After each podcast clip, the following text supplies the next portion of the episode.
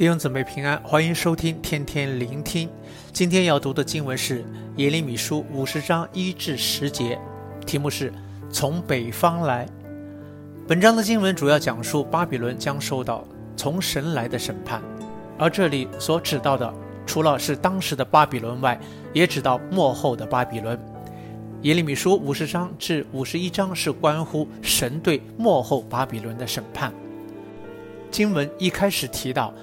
耶和华借先知耶利米论巴比伦和迦勒底人之地所说的话：“你们要在万国中传扬报告，树立大旗，要报告，不可隐瞒。说巴比伦被攻取，比勒蒙羞，米罗达惊惶，巴比伦的神像都蒙羞，他的偶像都惊惶，因有一国从北方上来攻击他，使他的地荒凉，无人居住。”连人带牲畜都逃走了。神要耶利米不单在犹大地，更要在万国中传扬巴比伦将被攻取的消息。这是因为巴比伦当时不单占领了犹大国，也占领了整个中东及北非的国家。因此，当列国听到这个预言时，必定十分震惊。如此的大国竟然会被攻取，是难以置信的。而神的公义透过审判巴比伦就彰显了。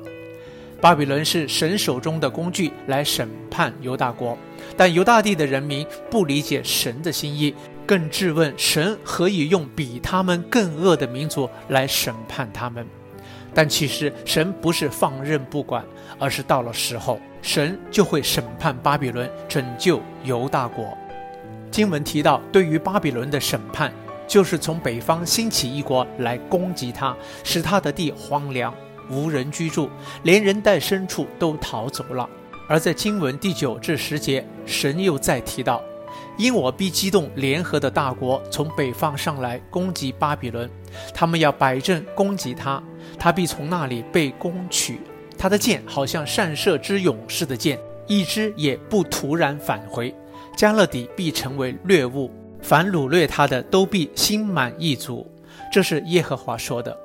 这里的经文在当时只是部分应验了。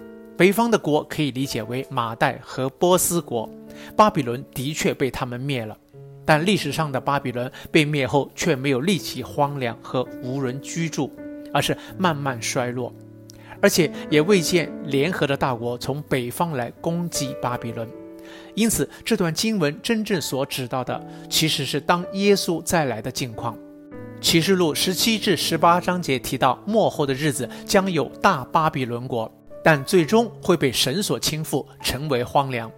所以，明白这段经文对我们是非常重要，能帮助我们明白末后的日子和终局。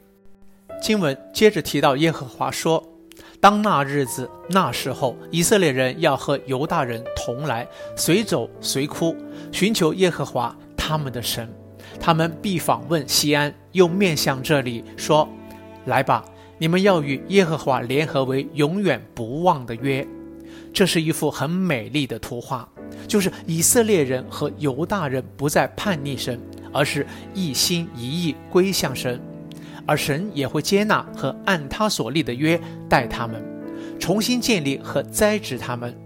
同样的，这境况在当时只是部分应验了。以色列人和犹大人的确重新回西安，重建他们的城和圣殿，但他们的心却还未完全的归向神。因此，完全的应验就是发生在耶稣再来的时候，那时整个以色列国的百姓会全心的归向神。故此，经文第八节提到：“我民哪，你们要从巴比伦中逃走，从迦勒底人之地出去，要像羊群前面走的公山羊。”就是神对他的百姓说，要离开巴比伦，因为神拯救他们的日子已经来到。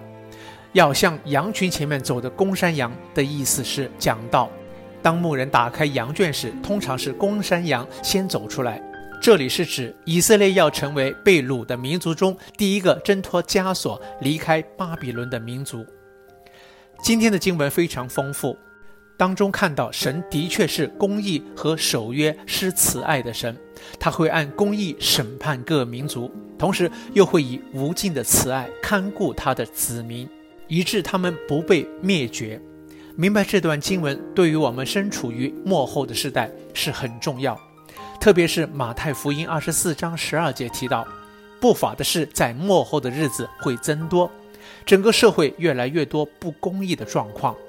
面对这种状况，或许我们会像犹大地的百姓一样，对神有埋怨，为何要容许这些事发生？